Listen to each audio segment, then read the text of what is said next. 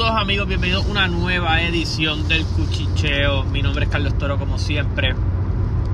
Yo sé que mucha de la gente que me escucha en podcast es mucha de la gente que también está en el Patreon. Y les doy siempre el apoyo por, siempre estar y por apoyarnos. Eh, el Patreon lamentablemente tuvo como una pequeña pausa como de una semana. Eh, la realidad es que yo había grabado dos videos para Patreon pero esos videos terminaron subiéndose al canal antes de subir a Patreon, pero ya esta semana recapitulamos de nuevo con Patreon.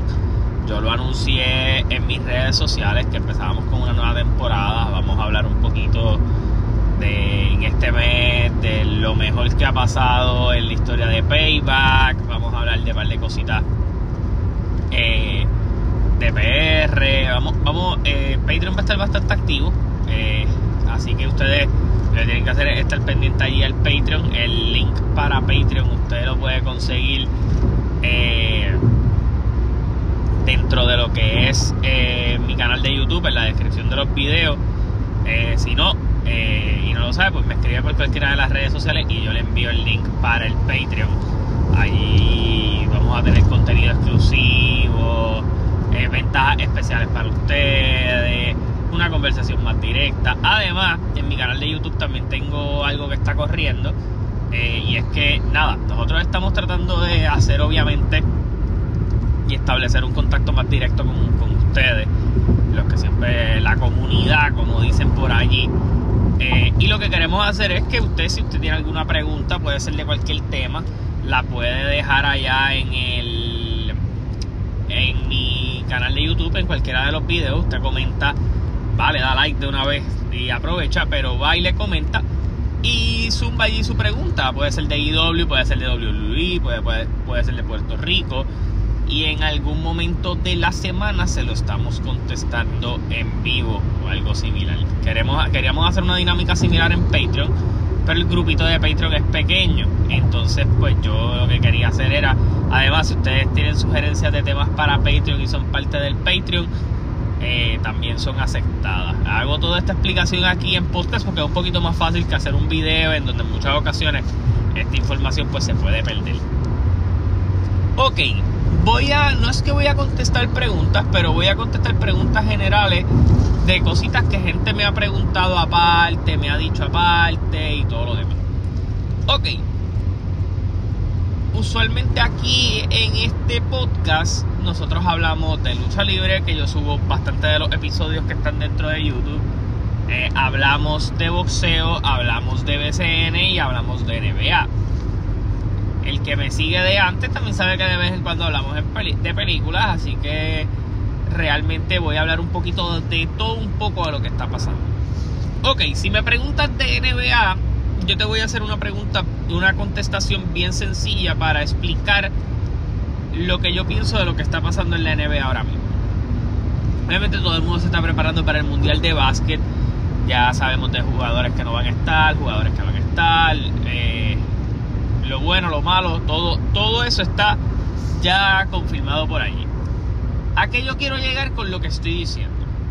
En el caso de la NBA es bien complicado yo entrar a una dinámica de, de hablar o de básicamente analizar lo que está pasando en la NBA cuando a mi entender y desde mi perspectiva, específicamente Damian Lillard ha secuestrado la liga. Y voy a explicar por qué, porque cuando está el mismo comisionado de la NBA indirectamente te está mandando fuego, quiere decir que lo que tú hiciste de alguna manera bloqueó ciertas cosas. Y me voy a explicar hay unos jugadores como lo son Christian Wood, como lo es eh, PJ Washington, que tiene uno, un agente libre restringido pero no ha renovado.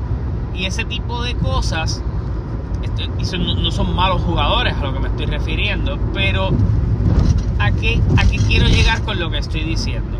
Son jugadores que se han visto afectados por el trade de Lillard. Incluso hasta por el trade boss que hay detrás de la figura de James Harden. ¿Por qué? Porque cuando tú tienes una superestrella del calibre de Lillard en, en agencia libre, no en agencia libre, pero dejándote claro, mira, yo no quiero jugar la próxima temporada aquí, quiero que me cambies, pero no me vas a cambiar a otro equipo que no sea Miami. Quiero ser bien franco en decir que Damian Lillard no tiene ningún tipo de opción de decidir en dónde él va a jugar. O sea, dejo eso claro porque, pues, aunque parezca que él tiene el control de la situación, pues esa no es la realidad del asunto. Eh, aquí la realidad es otra y la realidad es que Damian Lillard ha hecho todos los pasos posibles para de alguna manera u otra meter la presión. Damian Lillard y su equipo de trabajo. Eh, que han salido en reportes de periodistas eh, de renombre. O sea, me refiero a Shams, Walker, Chris, Haynes y varios más. Ok. El equipo de trabajo de Damian Lillard se ha encargado de dejarle claro a otros equipos que han preguntado por Lillard que Lillard solamente le interesa ir a jugar a Miami y que como él quedaría agente libre recientemente, él no estaría firmando extensión con ninguno. Y que el precio que está pidiendo Portland es alto. Cuando tú tienes todas esas situaciones en una, pues tú sabes que de alguna manera le estás bloqueando las posibilidades a Portland de hacer negocios con otro equipo porque tú te estás moviendo en contra de la corriente para obviamente eh, causar algún tipo de conflicto de disrupción para que no pregunten por él. Entonces, cuando tú te arriesgas a hacer ese tipo de cosas, obviamente la liga se va a encojonar contigo. Porque al final del día, tú lo que estás haciendo es básicamente obligando a Portland a que cambie. Entonces, también obligas a Miami. Miami quiere a Lillard, claro que sí, pero no al precio que tal vez está pidiendo Portland. Pero todo dentro de las movidas de Miami parece indicar que Damian Lillard va a llegar a Miami. Y vamos a analizar las movidas de Miami. No estoy hablando en el aspecto de la gente que ha firmado. Estoy hablando de la gente que ha dejado ir. Omer Jur7 firmó con los Jazz. Era de tus muchachos jóvenes. Eh, Gabe Pitsen firmó con los Lakers. Max Truss eh, cuadraste eh, el, el el, el, trade, el trade entre tres equipos para que llegara a Cleveland. Creo que tú lo que cogiste fue un pixito de eso. Y tu firma fue traer a un viejo conocido como George Richardson a tu equipo y al centro ganador de campeonato, aunque no jugó casi nada, Thomas Bryan. Pues obviamente, ¿qué tú hiciste? Pues recuperaste presencia en la pintura, trajiste un guard defensivo. Eso fue, esas han sido las firmas de Miami, que obviamente pues tiene asegurado a Jimmy Butler, a Van Bayo y otros más. Hay unas piezas en ese equipo como Caleb Martin y Nikola Jovic, que son piezas jóvenes, además del muchacho que ellos draftearon. Eh, obviamente yo no tengo duda de que Spolstra va a buscar sacar el jugo, pero lo que se comenta es que algunos tradecitos que ellos han hecho, lo que ellos han ido buscando es coger varias rondas y que el plan sería que Tyler Hero y esos picks sean piezas claves en ese trade. Entonces vamos a la parte que Portland no quiere. Portland no le interesa a Tyler Hero. O no le interesaba a Tyler Hero hasta el momento. Me era una manera de que ellos apostaran a darle algo más, Pan de Bayo, otra pieza. Eh, eso no va a pasar. Así que yo creo que va a llegar en un punto en donde la cosa va a ser inminente. Este trade me acuerda mucho a cuando Harden salió de Houston. Que Houston se.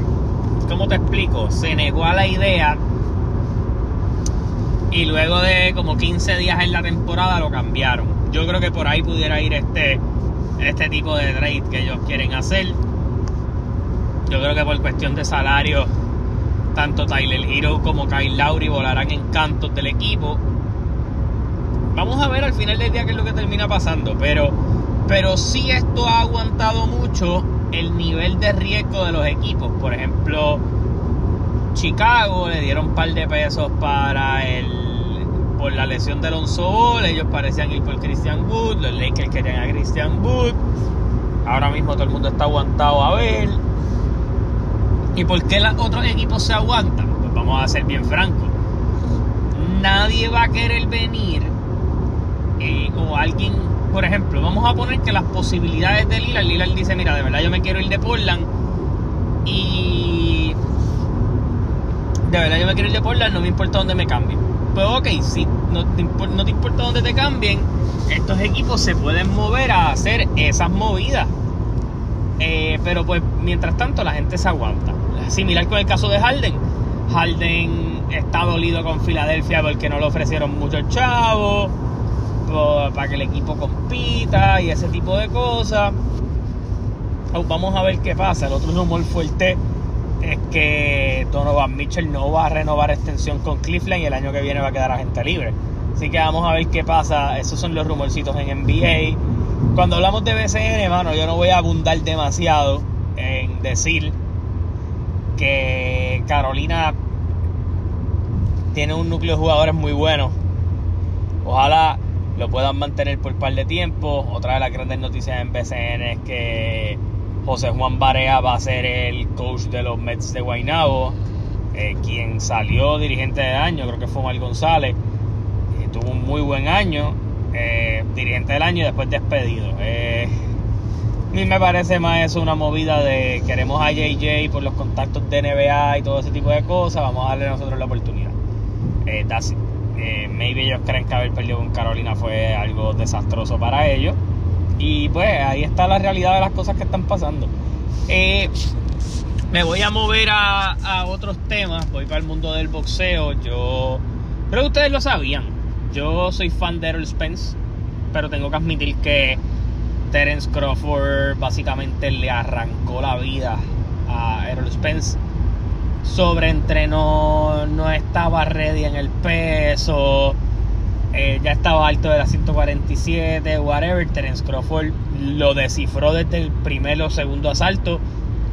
Y a partir de ahí no hubo mucho que Errol Spence pudiera hacer para descifrar a Terence Crawford. Que yo creo que en muchas listas va a salir número uno libra por libra. Eh, ante eso también tiene Anaoji Noe. Que yo creo que lo que está haciendo es espectacular. O sea, Noé viene desde los ciento, desde la 108, eh, ganar en la 115, eh, ganar en la 118, ganar en la 122. O sea, eh, lo que le está haciendo es similar a lo que hacía Manny Pacquiao y se ve que la asimilación del peso es excelente. Así que a mí, se lo voy a decir esto de corazón, no me sorprendería para nada en algún punto ver a una Noé subir a la 130, 135. Y si el muchacho mantiene el ímpetu que tiene eh, y su hambre por seguir ganando campeonatos, eh, va a ser un peligro. Va a ser un peligro este muchacho. O sea, cuando tú me dices que tú le has ganado a Nonito dos veces, que cogiste uno de los mejores prospectos en 118, que casualmente era de Puerto Rico, como Manny Rodríguez lo desmantelaste o sea, un tipo que se va a convertir probablemente en campeón en los próximos meses. Eh, cogiste a Stephen Fulton, que había desmantelado a 10 invictos. Tú básicamente lo demoliste fácil en una, en una pelea hace poco. O sea, todo lo que te tratan de poner de frente, tú lo es barata. Entonces, a, a él le trataron de eh, lo que es cuadra, chocolatito, toda esa gente iba a ir con él y al final del día han cogido un poco de temor de, pues mira, mejor hago esta pelea que me parece mejor y de menos riesgo.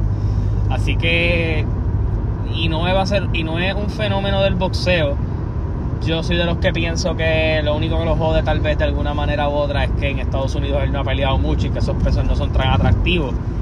Pero yo creo que con una buena campaña de marketing detrás de él, para una pelea con alguna figura grande de esos pesos, que en la 130, en la 135, que hay gente, eh, la puede ser algo bien cabrón. Así que eso pienso yo.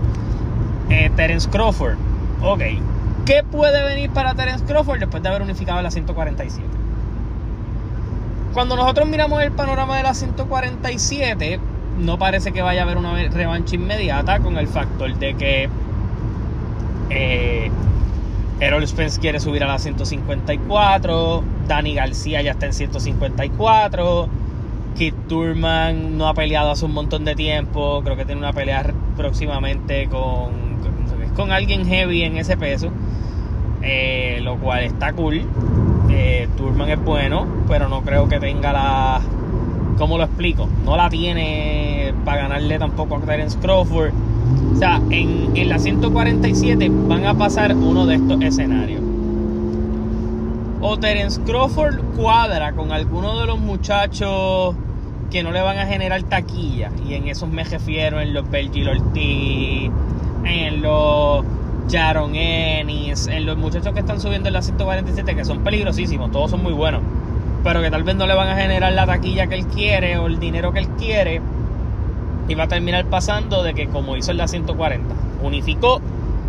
Eh, maybe tengo una defensa obligatoria por ahí y después pues mira, me voy para el carajo porque básicamente lo que él quiere unificar en la 154 y en la 154 hay un campeón unificado. Casualmente es eh, Jermel Charlo. Eh, y voy a explicar la diferencia entre los Charlo. El campeón indiscutido de la 154 es Jermel Charlo. El campeón de la 160 es Jermal. Se suponía que con quien iba a pelear Canelo era con Jermal quien lleva dos años de inactividad y que no, no existe una razón alguna porque los organismos no le han quitado el campeonato para el carajo. Porque es lo que se supone que pase. Que le hayan quitado los títulos, él los haya dejado vacante y cuando regresara podía tener una oportunidad por sus campeonatos porque él había quedado fuera por, por lesiones y diferentes situaciones. Vamos a dos años de que el caballero no compite, él sigue siendo el campeón. Lo cual es sumamente estúpido porque pues mano, después lo del campeonato y el peso sigue corriendo. La persona no puede secuestrar el peso.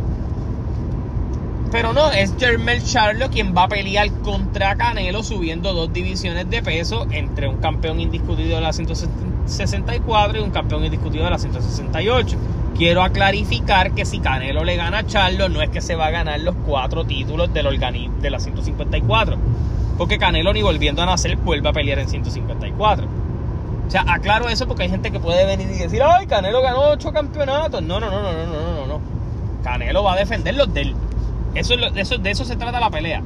La única razón por la que esa pelea es posible es porque Charlo es campeón indiscutido de la 154 y eso te da un ranking para poder retar por un campeonato de otro peso.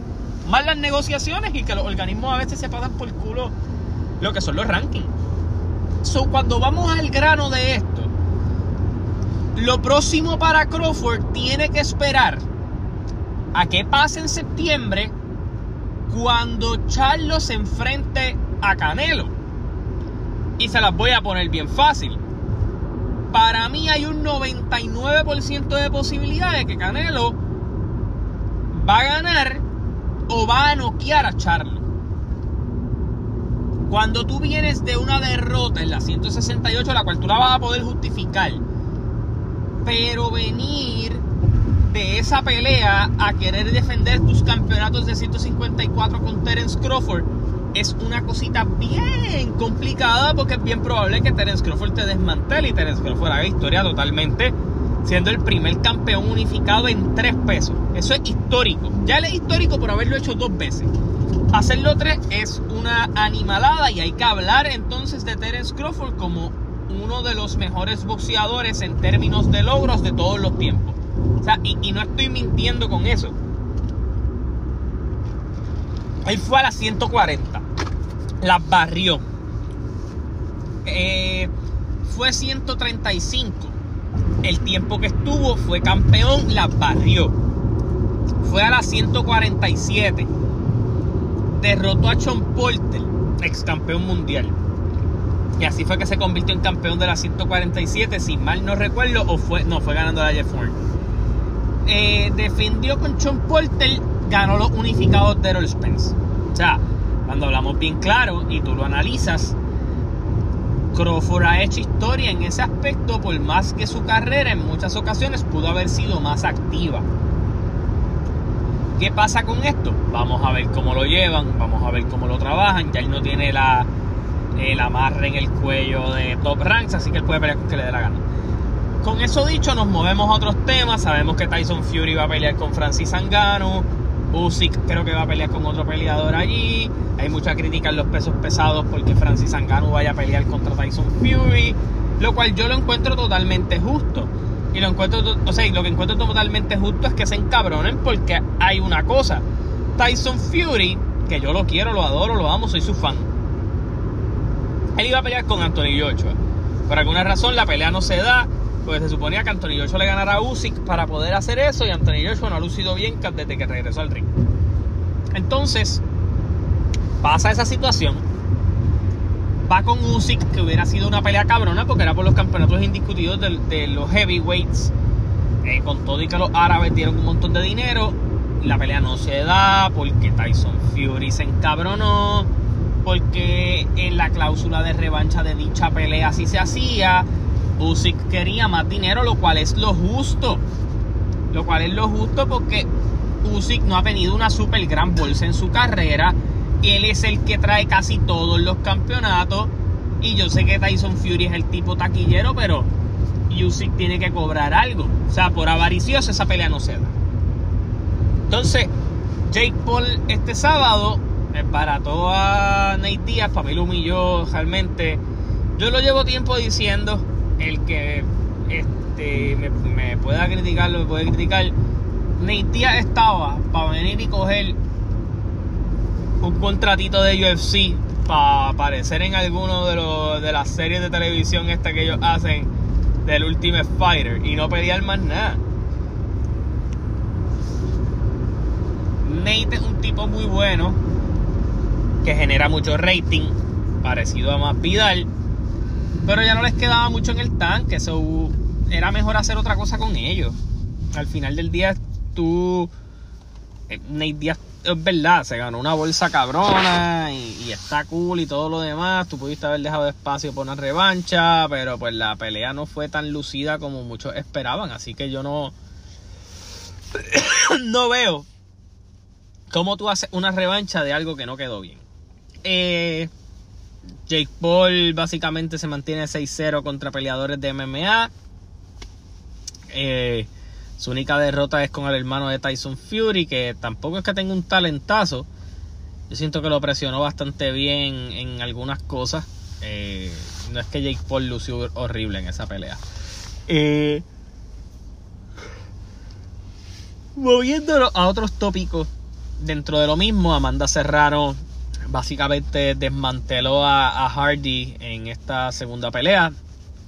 Amanda sigue haciendo cositas bien interesantes en el boxeo. Yo creo que mucha gente esperaba que ella se enfrentara a, Katie Taylor eh, próximamente. Esa revancha se cayó por varias razones. Primero que Katie Taylor tenía una rival obligatoria que le quitó los campeonatos. Eh, un mentira. Kerry Taylor le, ganó, pero creo que no le quitó los títulos porque la pelea era en otro peso. Todo un brete. Hacer Katie Taylor con Amanda Serrano va a ser bien complicado de nuevo. So Amanda probablemente se va a conformar con retener campeonatos, ganar otros campeonatos, pero no creo que lo vaya a hacer indiscutido. Yo soy bien franco, Amanda es probablemente, eh, y me atrevo a decirlo, de los mejores. Cuando tú hablas de boxeo, Amanda es top 10 en Puerto Rico, en la historia de Puerto Rico. Y, los, y la estoy metiendo con hombres en esta conversación. O sea, estoy hablando de récord, estoy hablando de campeonatos, estoy hablando de impacto, estoy hablando de muchas cosas. Creo que Amanda ha roto muchas barreras. Y lo que tiene em, planeado o establecido con, con los hermanos Paul, específicamente con Jake, de lo que son las promociones y ese tipo de cosas, creo que van a expandir su carrera por muchísimos años más, tal vez no como una peleadora activa, pero sí como, como una promotora y alguien que va a hacerle un bien al, deporte del boxeo femenino. Así que yo estoy eh, súper orgulloso del trabajo de Amanda Serrano. Creo que en muchas veces se, se obvia el impacto de ella en el, en el deporte y, su calidad como, talento puertorriqueño y creo que es de los más grandes que hemos tenido en la historia. Eh, y usted podrá decir lo que sea, que no habla bien el español, que esto, que lo otro. Amanda Serrano defiende los colores de Puerto Rico mejor que muchos atletas que, que nacieron, se criaron y vivieron aquí. Así que al final del día este, yo, yo, mi apoyo total allí con ella. Bueno, ya hablé de BCN, ya hablé de NBA, ya hablé de boxeo. Me queda hablar de lucha libre. Y yo le soy bien franco, y esto lo voy a decir aquí sin que se me quede nada por dentro. Yo siempre he pensado que en Puerto Rico las temporadas muertas no deben existir. Y me voy a explicar a qué yo me refiero con temporadas muertas. Yo sé que tú no puedes sobresaturar el producto. Eh, es totalmente entendible. Está súper bien. Pero en Puerto Rico no hay tiempo para que tú dejes la bola caer. En Estados Unidos, cuando tú tienes productos como WWE y AEW, que a veces tienen semanas en que no pasan cosas tan guau, yo lo puedo entender. Pero en Puerto Rico tú tienes que tratar de, mover historias cada semana, cada fin de semana, cada programa. Porque al final del día tú dependes totalmente de las redes sociales y de lo que hablen de ti. Si tú haces algo que no causa que la gente hable de ti, eh, tú estás muerto por un par de días y morirte un par de días en las redes eh, de lucha libre en Puerto Rico es un error terrible. Al menos esa es mi opinión. Bueno, gente, gracias por estar aquí. Eh, estén pendientes a mi contenido. Hasta la próxima. Se cuidan. Nos vemos.